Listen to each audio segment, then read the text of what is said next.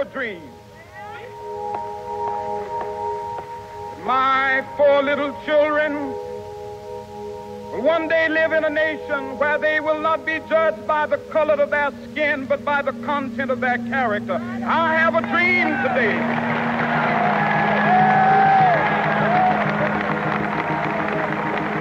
With this faith, we will be able to work together, to pray together, to struggle together, to go to jail together, to stand up for freedom together, knowing that we will be free one day. No, no, we are not satisfied, and we will not be satisfied until justice rolls down like waters and righteousness like a mighty stream.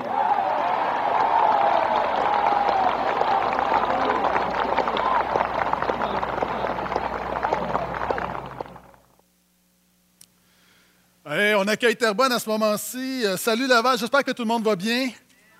Bienvenue à l'Église Le Portail. Euh, troisième message d'une série sur le livre du prophète Amos qui se nomme Équitable. Et pour euh, juste se remettre tous en contexte, on a tous entendu parler du café équitable. C'est un café que tu payes un petit peu plus cher pour faire en sorte que l'agriculteur en ait un peu plus. Au lieu d'être exploité, tu dis, je profite de ton café, mais j'accepte de payer plus afin que tu reçoives un salaire qui est juste, qui est équitable. Et équitable, on a vu que c'est une belle manière de décrire la vie chrétienne. Et un peu comme le café, être équitable dans notre quotidien demande un prix. Est-ce que vous trouvez ça facile d'être équitable? Écoute-moi bien, tu vas voir, c'est très profond. Si c'était facile, tout le monde le ferait. Si c'était facile d'être un homme, une femme de prière, tout le monde le ferait. Si c'était facile de suivre Jésus, tout le monde le ferait. Si c'était facile véritablement de prendre soin, d'être responsable dans sa famille, puis de, vraiment mettre toutes nos énergies, tout notre cœur, tous nos efforts dans nos maisons, si c'était facile, tout le monde le ferait. Si c'était facile porter du fruit, on le veut ensemble, tout le monde le ferait. Et la réalité, être équitable, ce n'est pas facile. Et c'est pourquoi les messages ne sont pas faciles. Il y a des fois où on a besoin d'être encouragé, d'être édifié, mais il y a des fois, il y a des saisons où Dieu, et on le voit dans la Bible, où Dieu veut nous défier. Et cette série-là, je suis conscient, c'est une série qui n'est pas facile, mais c'est une série qui est nécessaire. Et encourage ton pasteur, dis Amen, s'il vous plaît. Donc, si vous avez une Bible, ouvrez avec moi dans le livre du prophète Amos. Amos, dans l'Ancien Testament. En passant, c'est drôle parce qu'on dit souvent que la Bible, c'est un livre de vie. Puis on parle d'Ancien Testament, Nouveau Testament. C'est qu'à l'origine, Ancien Testament veut dire alliance. Donc, quand on parle d'Ancien Testament, on parle de l'Ancienne Alliance. C'est l'histoire du peuple d'Israël, duquel va venir le Messie. Nouvelle Alliance, Nouveau Testament, l'histoire de Jésus. Dans l'Ancien Testament, tu as quatre portions pendant que tu tournes dans Amos. Première portion qu'on appelle le Pentateuque, y a cinq livres. C'est l'enseignement de Moïse résumé dans les dix commandements. On a ensuite les livres historiques où c'est justement l'histoire du salut. Et on a ensuite la, section poétique avec des psaumes, des proverbes où euh, véritablement c'est le cœur du croyant vers Dieu. Et on a une dernière section qui est la section des livres prophétiques où justement des hommes vont prêcher la parole de Dieu, des hommes vont défier leur génération. Dieu va, va mandater des hommes pour justement bouleverser son peuple afin que son peuple marche dans l'équité. C'est là qu'on est. Et on est dans le livre du prophète Amos. Et euh, pour se remettre en contexte encore une fois, les deux premiers versets du livre.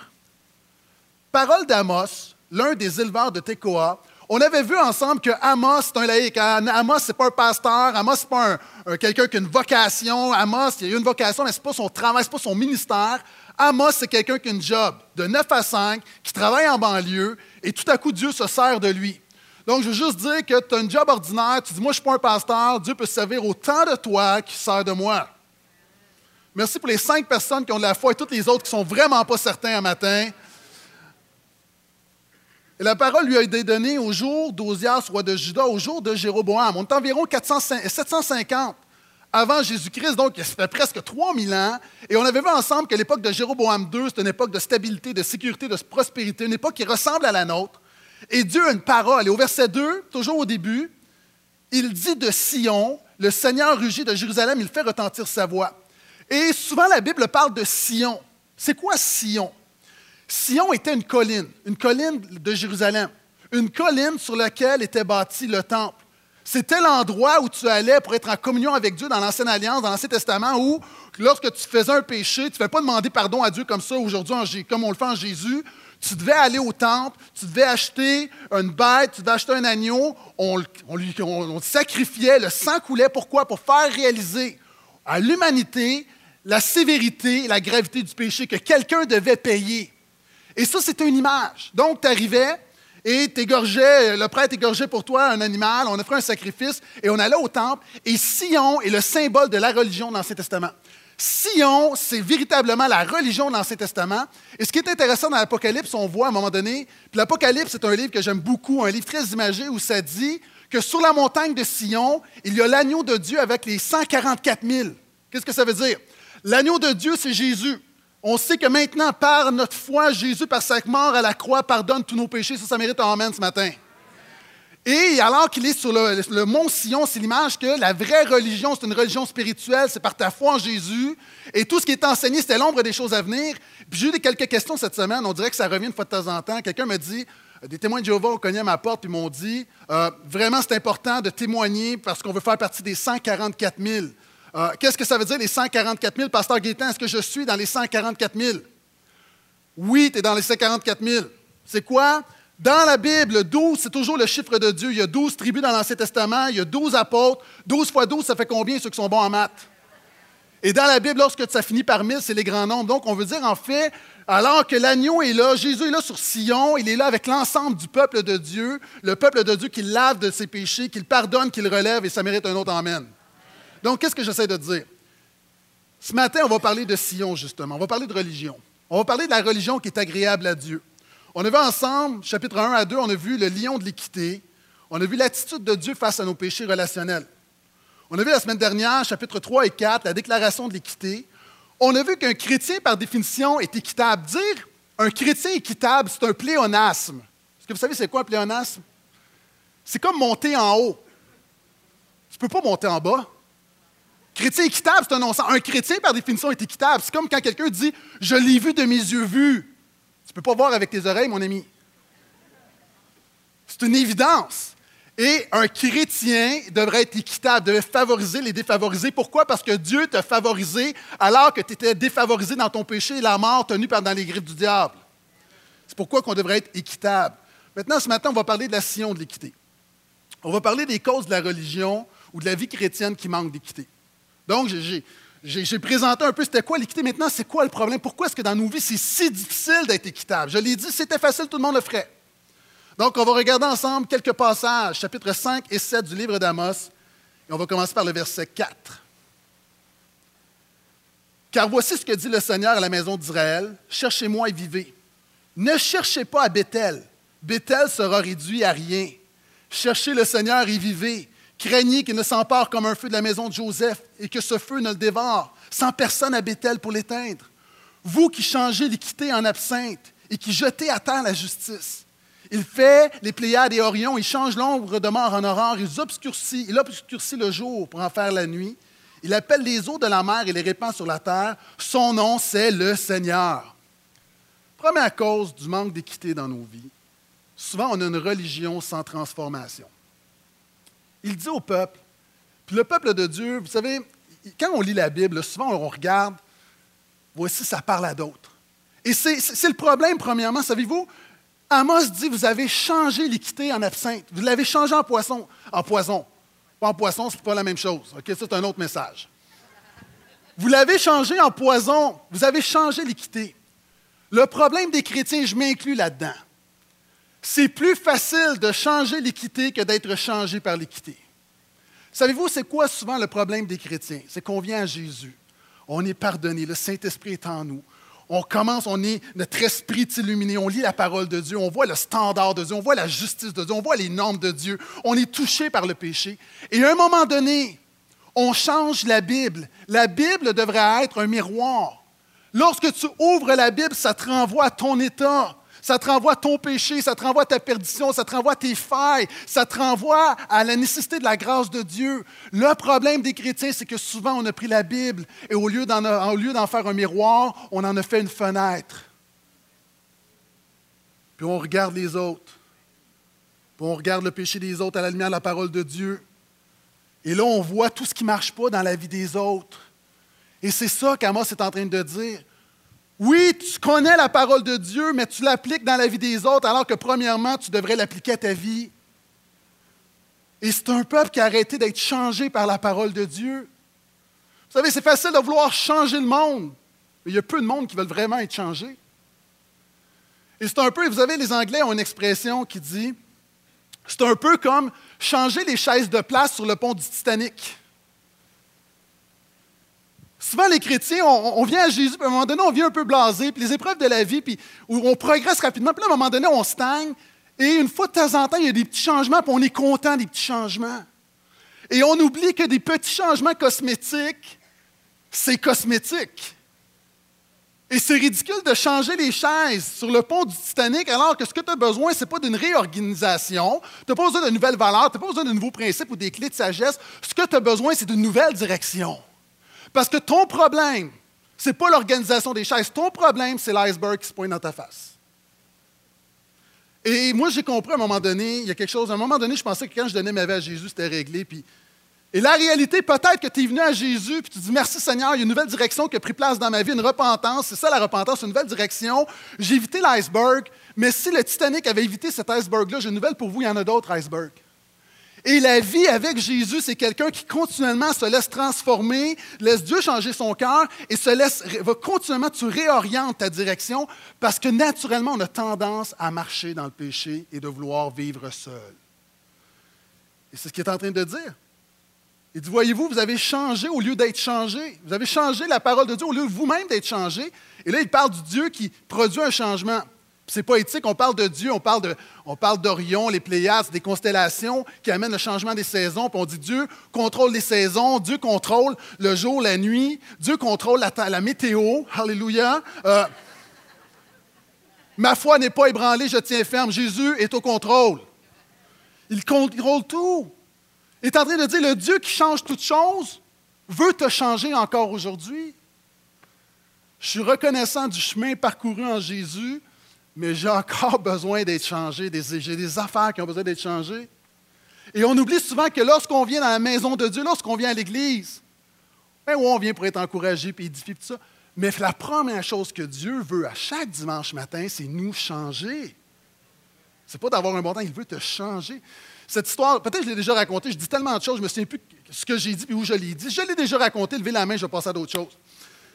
C'est comme un couple, ça fait 50 ans qu'ils sont mariés.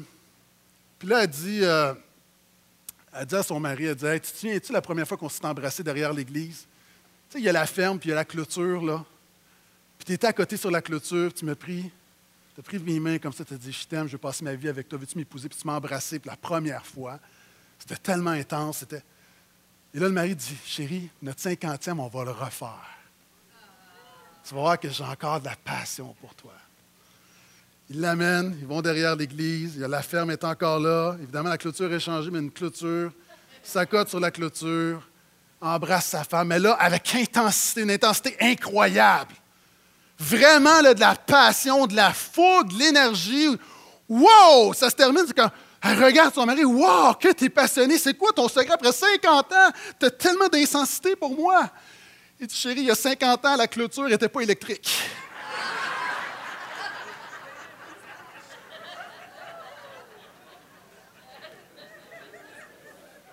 Dieu est électrique. À un moment donné, on pense qu'on peut venir dans la maison de Dieu, on peut venir dans la présence de Dieu et ne pas être changé. Dieu veut te changer. Puis c'est ce qu'il dit, hein? Il parle de Bethel. Vous savez ce que ça veut dire, Bethel? Amos est à Bethel, il y a un sanctuaire là, il y a une maison de Dieu. Bethel veut dire maison de Dieu. C'est Jacob, à un moment donné, qui arrive dans un endroit, puis Dieu lui donne une vision, puis il y a une, euh, il y, a une échelle avec des anges qui descendent, puis il va dire, ça c'est la maison de Dieu. Mais Dieu va apprendre une leçon à Jacob. Lorsqu'il va repasser, on voit ça dans Genèse 35, il va se produire quelque chose. Jacob arrive à Bethel, le lieu de Bethel qu'on appelle maison de Dieu, Beth, maison, elle, Dieu, maison de Dieu. Et la Bible dit que Dieu va le changer, va changer son nom. Ici, le message, c'est lorsqu'il y, a, lorsqu'il y a une maison de Dieu, dans la maison de Dieu, Dieu change les gens. Et c'est pourquoi, regardez, Amos dit, ne cherchez pas Bethel, Pourquoi? Parce qu'à un moment donné, là, tu vas, tu es dans la maison de Dieu, mais Dieu n'est pas dans la maison. C'est-à-dire, tu vas dans l'endroit du changement et tu n'es pas changé. Alors, les gens étaient dans Bethel, ils disaient, on est dans l'endroit qui s'appelle la maison de Dieu, on l'a l'affaire. Et Amos dit, non, vous ne l'avez pas l'affaire parce que si vous l'aviez, vous seriez changé. Et on pourrait faire un parallèle aujourd'hui. Tu peux aller dans une église qui se nomme évangélique, mais ne pas vivre l'évangile. Tu peux aller dans une église qui s'appelle pentecôtiste, mais ne pas être un témoin et ne pas vivre la réalité de l'esprit. Tu peux aller dans une église baptiste qui n'a pas baptisé personne depuis dix ans. Tu peux aller dans l'église, la Bible parle et la Bible ne te parle pas. Tu peux aller à une nouvelle vie, ne pas vivre une vie nouvelle. Tu peux aller à l'église de portail, ne pas entrer dans ce que Jésus est pour toi. Et la réalité, le dimanche matin devrait être un lieu de transformation. Je peux t'entendre amène à ça. Religion sans transformation. C'est le premier problème de l'équité, de notre manque d'équité, une religion sans transformation. Regardez 10-13. Là, il parle justement de nous. Ils détestent celui qui les accuse à la porte de la ville. La porte de la ville, c'est là qu'on rendait le jugement. Hein. C'est là que les juges, c'est là que les anciens rendaient la justice. Donc, ils détestent celui qui les accuse à la porte de la ville. Ils ont en abomination celui qui parle sincèrement. Aussi parce que vous avez foulé au pied le pauvre et que vous avez pris de lui du blé en présent. Vous avez bâti des maisons en pierre de taille, mais vous ne les habiterez pas. Vous avez planté d'excellentes vignes, mais vous n'en boirez pas le vin. Car je le sais, vos transgressions sont multitudes, vos péchés sont nombreux. Vous opprimez le juste, vous acceptez des pots de vin à la porte de la ville, vous écartez le pauvre. Deuxième cause du manque d'équité, c'est une religion sans action. Puis, euh, petite parenthèse, euh, j'ai parlé de la pauvreté dans le monde, puis tout ça, puis c'est intéressant parce qu'on dit, vous avez pris de lui le blé. Je lisais un article qui disait, une des causes pourquoi est-ce qu'on n'est pas capable de nourrir notre monde, alors qu'on a assez de blé sur la terre pour nourrir tout le monde. Savez-vous pourquoi? Parce que les pays comme le nôtre, comme les États-Unis, on brûle des tonnes de millions de blé à chaque année pour faire du carburant. Ce texte-là est encore vraiment, vraiment pertinent, vraiment contemporain. Mais je vais aller ailleurs. On dit, voici, vous êtes des croyants, puis vous opprimez le pauvre. Et là, si tu es comme moi, tu lis ce texte-là, puis tu dis, mais quand est-ce que j'ai opprimé le pauvre? Quand est-ce que j'ai fait tout ça? Je, lis le texte, puis je veux que la Bible soit un miroir, puis je, me semble que je ne suis pas si pire que ça. Voyez-vous, quand avons-nous, c'est exactement les paroles que les croyants disent à Jésus dans Matthieu 25, lorsqu'il dit, encore une fois, vous n'avez vous pas été visiter le, malade, vous n'avez pas été visiter le prisonnier, vous n'avez pas pris soin de l'opprimé. Quand avons-nous fait ça? Puis un principe ici, écoute-moi bien. Une religion sans action, ce n'est pas juste ce que tu fais, c'est également ce que tu ne fais pas que tu devrais faire. Et là, je vais expliquer quelque chose ici. Au verset 13, il y a la clé. À la fin de cette énumération, regardez ce que dit le verset 13. Voilà pourquoi en des temps comme ceux-ci, l'homme de bon sens se tait, car ces temps sont mauvais. La Bible, nous, on est très fort sur les péchés de commission, sur les choses qu'on fait, qu'on ne devrait pas faire, puis on se sent coupable, puis on veut changer. Mais la Bible met sur le même pied d'égalité non seulement les péchés qu'on fait, mais également les bonnes choses qu'on omet de faire. C'est pour ça que l'apôtre Paul va bien résumer en disant Mon problème, c'est que je fais le mal que je ne veux pas et je ne fais pas le bien que je veux faire. C'est pour ça que Jacques va dire, si quelqu'un sait faire le bien ne le fait pas, il commet un péché. C'est pour ça que le péché du bon, dans la parabole du bon samaritain, c'est quoi? C'est que les croyants sont passés ils n'ont rien fait. Jean va dire, l'un des péchés parlant dans un contexte comme ça, va dire oui, quelquefois tu peux faire le mal, mais souvent juste de fermer ton cœur aux gens autour de toi, c'est autant un péché que de frapper la personne autour, à côté de toi. Et on est dans une génération comme ça où on ne dit rien et c'est une génération du vivre et laisser vivre. Vous savez, euh, ça a été démontré au niveau psychologique. En 1964, il s'est passé quelque chose. Une jeune fille qui s'appelle Katie Genovese, je ne sais pas si je le dis comme il faut, on peut mettre l'image s'il vous plaît. C'est un cas documenté. Cette jeune fille-là arrive le soir à New York, dans son quartier, un quartier densément peuplé. Elle descend de sa voiture. Il y a un homme louche qui est là. Il y a plein de gens qui voient là. Et là, elle décide d'accélérer le pas. Il court après elle et la poignarde. Elle crie, elle crie, elle crie. Il y a quelqu'un qui, qui ouvre la fenêtre dit Lâchez cette jeune fille. La personne s'en va. Personne n'appelle la police. L'homme revient. La poignarde à nouveau. Elle crie, elle crie. Est-ce qu'on peut remettre l'image? Il y a 37 personnes qui ont vu le meurtre, mais tout le monde s'est dit il y a quelqu'un qui va appeler la police. Quelqu'un s'est dit que. Et ça, c'est un cas qui est devenu célèbre. Pourquoi? Il y a même un syndrome. C'est qu'à un moment donné, c'est le syndrome où quelqu'un d'autre va le faire. C'est, c'est pas de mes affaires. Mais si tu es chrétien, ça, ça ne tient plus. La philosophie suis-je le gardien de mon frère? Les gens vont dire oui, mais c'est dans la Bible. Oui, c'est dans la Bible et c'est condamnant. Dieu a condamné cette philosophie-là. Puis souvent, les gens vont dire oui, mais c'est vivre et laisser vivre. Non, c'est vivre et laisser mourir. Ézéchiel, Dieu va dire à Ézéchiel, si tu vois des choses, tu vois quelqu'un qui est sur la voie de la mort et que tu ne parles pas, je vais te demander des comptes pour ça. Et la réalité ici, on est vraiment dans ce qu'Amos dit, c'est qu'on est dans une situation où on voit des choses autour de nous. On voit des gens au travail qui se font maltraiter, pas traités correctement. Il y a des choses dans nos familles, il y a des choses autour de nous. Et le problème souvent, c'est qu'on ne parle pas. Nous gardons le silence. Et ça, c'est aussi coupable. Et ça, c'est également être une religion sans action. Et Amos dit ça, c'est un des problèmes de l'équité. C'est non seulement ça, on veut, faire, on veut faire, on veut faire, mais comment juste à, dénoncer ou à prendre position au lieu de garder silence. C'est le péché de la génération d'Amos.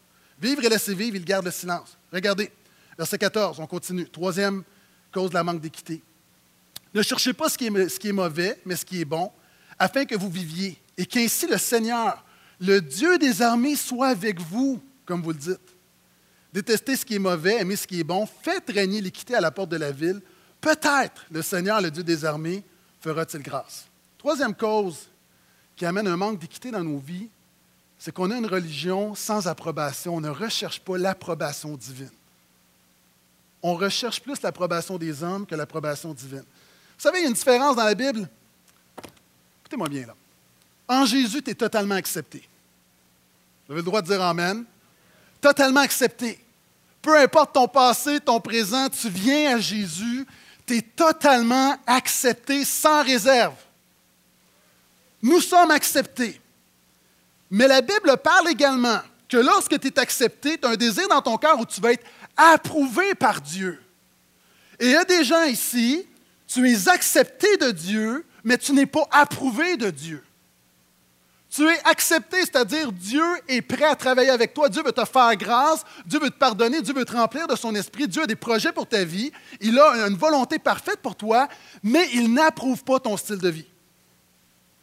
Et souvent de fois dans nos vies, on perd de vue la nécessité d'être approuvé par Dieu.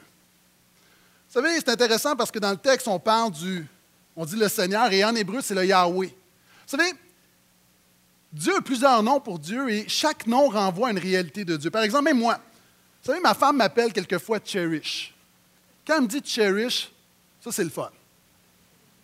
Cherish, généralement, c'est quelque chose de gentil, elle est fine ou elle veut me demander de peinturer le salon. Un des deux. Elle me dit mon gros, oh mon gros, là, tu es ailleurs.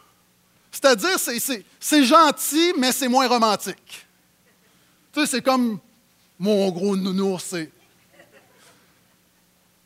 Si elle parle de moi, ben, j'entends papa, OK, elle fait allusion à toute la dimension avec mes enfants. Si elle vient me voir et elle me dit Gaétan, là, je suis dans le trouble. Honnêtement, honnêtement. Si elle emploie Gaétan, c'est que, oh boy, ça va pas bien. Puis ici, on voit, on parle de l'Éternel, le Seigneur des armées, on parle de Yahweh. Et le nom qui est employé ici, c'est le Dieu de l'Alliance. Et le nom du Dieu de l'Alliance, quand Dieu s'est révélé à Moïse, Exode 3, il a dit Voici mon nom, je suis Yahweh, je serai, et littéralement, ça veut dire je serai avec toi. En fait, lorsque le texte ici joue sur le fait que Dieu est avec vous. Et si Dieu est avec toi, qui sera contre toi? Hein, si Dieu est avec toi, c'est que tu es approuvé de Dieu, parce que Dieu ne marche pas avec quelqu'un qui n'approuve pas. Et savez-vous, c'est quoi souvent le problème? C'est qu'on prend pour acquis la présence de Dieu, on prend pour acquis l'approbation divine. Moi, vous savez que lorsque j'étais jeune, j'ai fait des niaiseries comme plusieurs d'entre vous. Puis à un moment donné, on a eu l'idée géniale de partir une bataille générale contre une autre école. Lucien Pagé contre Georges Vanier. Puis là, j'étais avec ma gang, puis là, à un moment donné, là, on était là, puis là, on s'est dit, OK, à 3h30, on savait que l'autre gang s'en venait, puis puis là, là, on commence, on, va chercher le monde, puis on va chercher nos amis, puis là, d'autres. Puis là, tout le monde, ouais! Puis là, c'est vraiment une affaire de fou, là. Puis là, on s'est bataille générale, je vous dis, ça va être des centaines. On sort de la cour d'école, c'est vrai ce que je vous dis, OK? J'invente rien. On sort de la cour d'école, il y a à peu près une centaine de gars qui sont là. Là, nous autres, là, on, on a l'affaire. Puis là, on sort, puis on est tous contents, tu sais. Puis là, on voit qu'il n'y a comme pas de réaction. Et là, on se retourne, puis finalement, on se rend compte qu'on est cinq. Cinq. Là, on voit tous nos amis qui sont derrière, qui sont là comme on nous a lâchés. Puis je vais dire quelque chose de terrible. Là. Tu peux être accepté de Dieu, mais dans ta vie, il y a des projets où Dieu te lâche, Dieu n'est pas avec toi. Il y a des relations où Dieu, moi, je ne suis pas là-dedans. Là. Moi, je bénis pas ça. Je n'approuve pas ça. Puis souvent, on dit, si Dieu est avec nous, qui sera contre nous? Et, moi, je, vous savez, quand je prêche, quand j'enseigne à LTF, je dis à la blague, il y a des versets qui amènent toujours des Amen. Peu importe dans l'Église que tu vas, quand tu dis si Dieu est avec nous, qui sera contre nous, tout le monde va dire Amen. C'est un verset qui amène des Amen. Amen. Mais c'est quoi le mot? Il y, a, il y a neuf mots là-dedans. Si Dieu est avec nous, qui sera contre nous? C'est quoi le mot le plus important? Les gens vont dire nous. C'est si. Avez-vous remarqué que ça commence par un si? Si Dieu est avec toi, parce que Dieu pourrait ne pas être avec toi. Et la réalité, moi, je veux juste vous encourager. Souvent, on manque d'équité dans nos vies, c'est parce qu'on ne recherche pas l'approbation de Dieu. Parce que si on recherchait l'approbation des dieux plus que celle, l'approbation de Dieu plus que celle des hommes, on serait beaucoup plus équitable dans notre quotidien. Puis il va dire, c'est intéressant parce que le texte dit, afin que le Dieu des armées soit avec vous, comme vous dites. Hein, comme vous dites, hein, Dieu soit avec toi. Moi, je pourrais dire que Dieu soit avec toi. Moi, je me dis, arrange-toi donc pour que Dieu soit avec toi. Je ne veux pas être méchant, là. Que Dieu te bénisse. Oui, mais Dieu a des choses qu'il ne bénit pas. Arrange-toi pour faire ce que Dieu bénit. Sois en paix. Arrange-toi donc pour être en paix avec Dieu, être en paix avec toi-même. Vous savez, la paix de Dieu, ce n'est pas quelque chose qu'on vient, vient juste couvrir sur n'importe quoi. Puis, quelquefois, il faut aller aux causes. Dieu, Dieu veut donner la paix, mais il y a des causes. Puis si il y a des choses dans ta vie que Dieu désapprouve, c'est sûr que tu n'as pas la paix parce que le Saint-Esprit est en de toi, puis il est attristé, puis tu peux prier pour la paix que tu voudras. La paix ne viendra pas de l'extérieur, elle va venir de l'intérieur parce que tu as des choses à régler. Hein, on peut dire, mais souvent on dit des choses comme que Dieu se glorifie dans ta vie. Ça, ça peut être vraiment dangereux. Seigneur, glorifie-toi dans ma vie. Dieu va peut changer ta vie carrément. Parce que ce qui amène la gloire de Dieu n'est peut-être pas ce que toi tu veux. Les gens ont des souhaits comme ça, on a des, patois chrétiens, on se fait des souhaits. Puis voyez ce qu'il dit, il dit, au lieu de vous dire que Dieu soit avec toi, puis détestez ce qui est mauvais, aimez ce qui est bon, faites régner l'équité. Fais régner l'équité, puis Dieu va être avec toi. Je continue, Amos 5, 18, 20. Ah, je l'aime ce passage-là. C'est un passage qui est, dérangeant, mais quatrième cause du manque d'équité dans nos vies. Quel malheur pour ceux qui désirent le jour du Seigneur. Hein, le jour du Seigneur, dans l'Ancien Testament, c'est le moment donné où Dieu vient sur la terre établir sa justice. Il y a des, catastrophes, il y a une nouvelle création des choses. Et là, le règne de Dieu prend place. Donc, le mal est aboli. Et là, les gens disent Oh, le jour du Seigneur, c'est l'espérance des croyants, le retour de Jésus. Regardez ce qu'Amos dit. Quel malheur pour ceux qui désirent le jour du Seigneur. Qu'attendez-vous du jour du Seigneur? Il ne sera pas lumière, mais ténèbres. Il en sera comme d'un homme qui fuit pour échapper au lion et qui rencontre l'ours. Il rentre chez lui, appuie sa main contre la mur et le serpent le meurt. Le mort. Ça va pas bien, là. Le jour du Seigneur est-il lumière? N'est-il pas plutôt ténèbres? N'est-il pas obscur sans clarté? Vous savez, on, aime tous le temps des bains. On aime tous. La majorité d'entre nous, on aime le temps des fêtes. On aime la neige. Mais la première neige, quand il y a des. Moi, ce matin, là, pour ceux qui nous écoutent peut-être en différé, peut-être que vous m'écoutez du bas à mars aujourd'hui, au mois de juillet. Euh, présentement, au Québec, on est au mois de novembre 2014, puis on a eu la première neige. Et en m'en venant, j'ai vu des voitures renversées, puis. Des voitures renversées, là. J'en ai vu, ai vu plusieurs, même pas juste une. J'en ai vu, j'en ai vu trois. ah oui, ah oui, oui, mais, moi j'habite loin, hein. Puis. Euh, mais voyez-vous comment la féerie de Noël? C'est pas lumière, c'est ténèbres. c'est un peu la même chose pour les chrétiens. On parle du retour de Jésus. Il y a des gens, on aime les prophéties, prophéties de la fin. On, se délecte de tout ça. Puis ici, il y a un texte qui dit Faites attention parce que peut-être vous allez avoir une mauvaise surprise. Peut-être vous allez avoir une mauvaise surprise. parce qu'on est dans une fausse sécurité. C'est intéressant parce que c'est comme l'homme qui se sauve du lion, puis il a parlé du lion de l'équité, puis finalement tu fous, je suis sauvé, puis là, bang, tu tombes face à face avec un ours. Ah, c'est comme cette histoire, je l'ai déjà racontée aussi, lever la main, là, ça même, ce que j'ai dit tantôt, ça compte encore. À un moment donné, deux hommes sont dans le bois, puis là, il y a un ours qui court après eux, puis il court, il court, il court, puis l'ours, tranquillement, les rattrape, les rattrape, les rattrape, puis il court, il court, puis là, à un moment donné, il y en a un qui s'assoit, prend son sac à dos et commence à mettre des souliers de course. L'autre dit Mais qu'est-ce que tu fais Il dit L'ours s'en vient, il va nous rattraper. Il dit Tu sais pas que même avec des souliers de course, tu peux pas courir plus vite que lui Puis là, me dit J'ai pas besoin de courir plus vite que lui, j'ai juste besoin de courir plus vite que toi.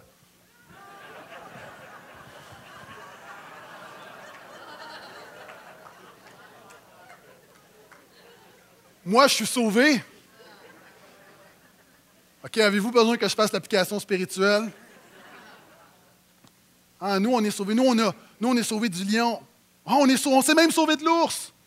Puis Amos dit, fais attention, il y a peut-être un serpent qui va arriver. C'est-à-dire, et là, je l'ai mentionné la semaine dernière, l'idée, nous, on est vraiment dans la sécurité, c'est important. Mais quelquefois aussi, la parole de Dieu veut nous remettre en question. Est-ce que nous, on est vraiment fondés dans la vérité? Ça, c'est important. Puis l'apôtre Paul va dire concernant, parce que le jour du Seigneur, Jésus, c'est le retour de Jésus. Puis le retour de Jésus, c'est supposé être l'espérance du croyant. Mais regardez ce que Paul va dire. Je prie que vous sachiez discerner ce qui est important, afin que vous soyez sincères et irréprochables pour le jour du Christ. C'est en plein le message d'Amos. Amos est en train de nous dire, le problème souvent des chrétiens, c'est qu'on a une religion sans vision. On n'a pas cette vision de l'éternité. J'en parler dans quelques instants à la fin du message. Et l'apôtre Paul dit, si tu avais une vision de l'éternité, si tu comprenais vraiment le retour de Jésus, tu discernerais ce qui est important de ce qui est futile dans ton quotidien. Tu réaliserais qu'il y a des affaires que tu perds ton temps, que tu gaspilles ton argent, il y a de l'énergie à des endroits que tu ne mets pas. Pourquoi? Parce que tu n'as pas cette vision de l'éternité. Tu es tellement pris dans ton quotidien. C'est en plein ce que les gens vivaient. Puis vous voyez, comme le retour de Jésus à, l'époque, le jour du Seigneur, c'était comme un concept théologique bien bénissant, mais dans votre quotidien, dans votre vie, vous démontrez que vous ne comprenez pas ce que c'est. Ça me fait penser, vous savez, souvent, on a toutes sortes de, toutes sortes de choses dans notre vie. Puis moi, le premier, on est pris dans cette vie avec du matériel, avec une réalité, avec des, comptes à payer. Puis à un moment donné, ça nous dépasse. on est pris là-dedans, puis on perd de vue l'éternité. Puis Amos dit, il y a des choses sur lesquelles vous mettez beaucoup d'énergie, puis beaucoup d'attention, qu'au jour du Seigneur, tout ça, là, va disparaître parce que ce n'est pas important. Petite vidéo pour illustrer mon propos. Petite fille qui reçoit une poupée à Noël. My name is by Sherry and I'm going to show you how it works. First you put it on here, then you press the lock it button. That's that. And then it'll fly up in just a second. See? Oh no!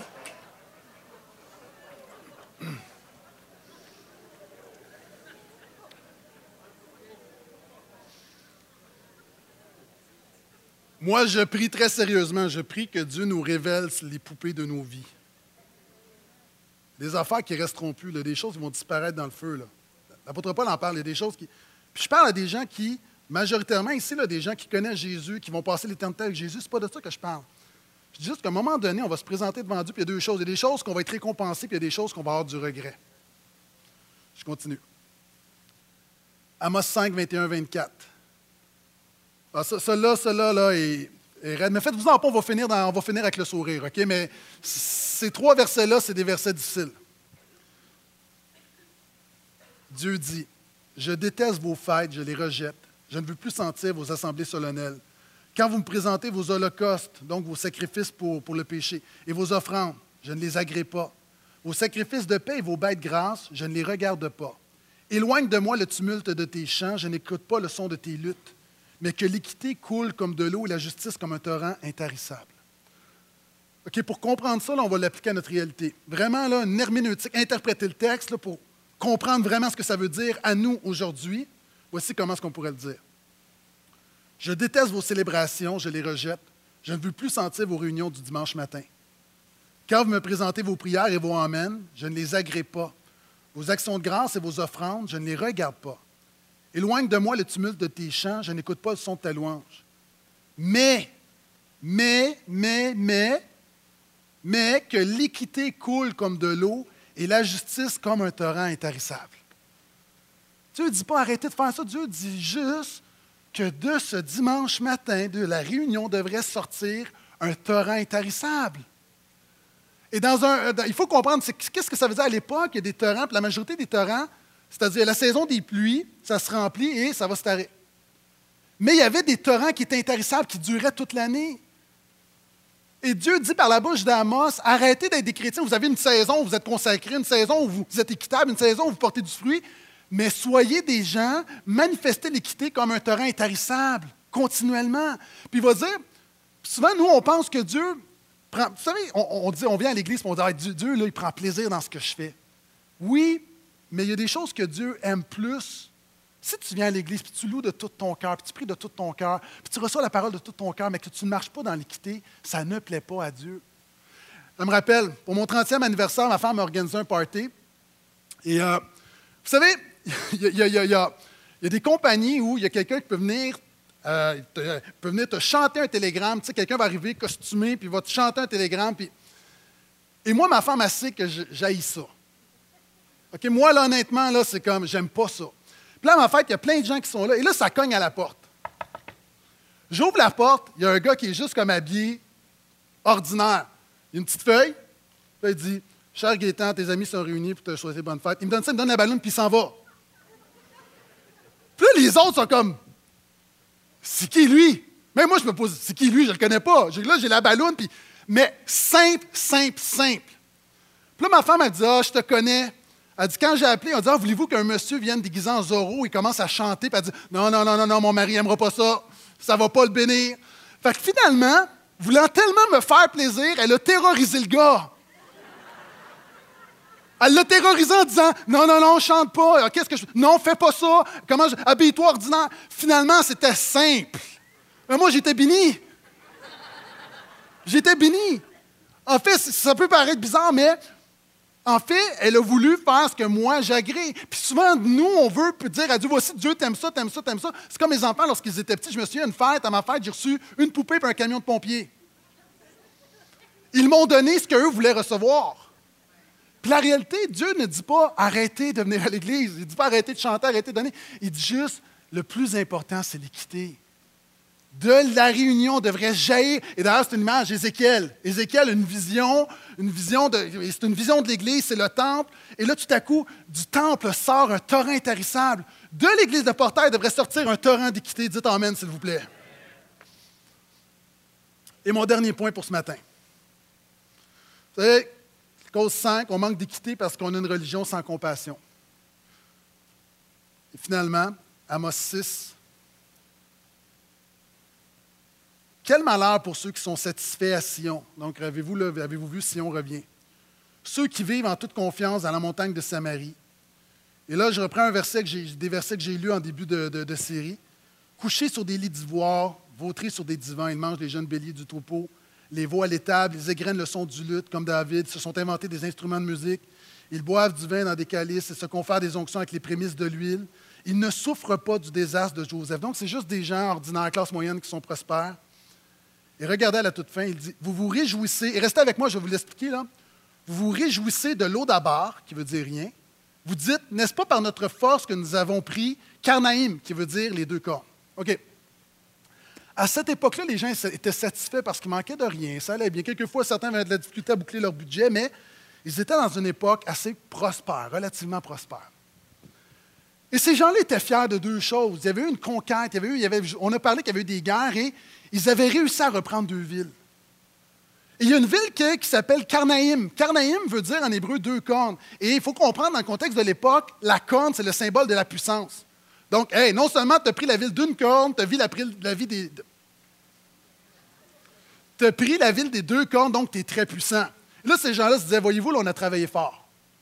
Puis ils ont pris une ville qui s'appelle l'eau d'abord. Ils sont tous contents Yeah, on a l'eau d'abord, on a repris l'eau d'abord, mais ça veut dire rien évidemment, là, il y a une satire là-dedans. C'est en train de dire votre problème, vous travaillez fort pour rien. Vous travaillez fort pour rien. Pourquoi? Parce que vous avez, vous ne réalisez pas l'essentiel de la vie chrétienne. Vous avez le problème de l'équité, c'est qu'on a, on se satisfait. On est satisfait de nos vies. On ne vient pas à l'Église comme insatisfait voulant plus. C'est quand la dernière fois que tu as pleuré parce que tu voulais plus de Jésus? On est satisfait, on est gras dur. Vous savez, Jésus a dit, heureux celui qui a faim et soif de justice, d'équité, car ils seront rassasiés. Une génération qui n'avait plus faim d'équité. Amos dit, voyez-vous, vous êtes satisfait? Vous ne réalisez pas, vous avez une religion, une vie chrétienne sans transformation, sans action, sans approbation, sans vision, sans compassion, sans insatisfaction. Vous avez quelquefois des petites choses là-dedans, mais fondamentalement, vous êtes satisfait. Je termine avec ceci. Vous avez peut-être remarqué la corde. Imagine que cette corde va à l'infini. C'est une corde qui représente l'éternité. Imagine que cette corde, c'est ta vie. Ta vie, là, pour. La Bible dit l'éternité, c'est long, longtemps. C'est des milliards et des milliards et des milliards d'années. C'est comme, c'est difficile à comprendre. On est dans, hors du temps, mais l'éternité, c'est à jamais, c'est pour toujours. Et la Bible dit que tout le monde, tu vas avoir une destinée éternelle. D'ailleurs, Amos en a parlé. Amos dit Prépare-toi à la rencontre de ton Dieu. Prépare-toi à l'éternité. Et savez-vous, c'est quoi le problème de la génération d'Amos? Et le problème de notre génération? C'est qu'on est là. Et voyez-vous, est-ce que vous voyez le blanc? Le blanc symbolise ta vie sur terre. Puis nous, on est tellement pris là-dedans. Puis là, on se dit, bon, qu'est-ce que je vais faire? Là? Je vais travailler fort là pour pouvoir profiter là, là. Puis là, là, ah, j'ai pris une mauvaise décision là, puis ça a affecté ça. Là, on passe, beaucoup de temps à parler de notre passé qui est tout là. Mais on perd de vue toute l'éternité qui est là.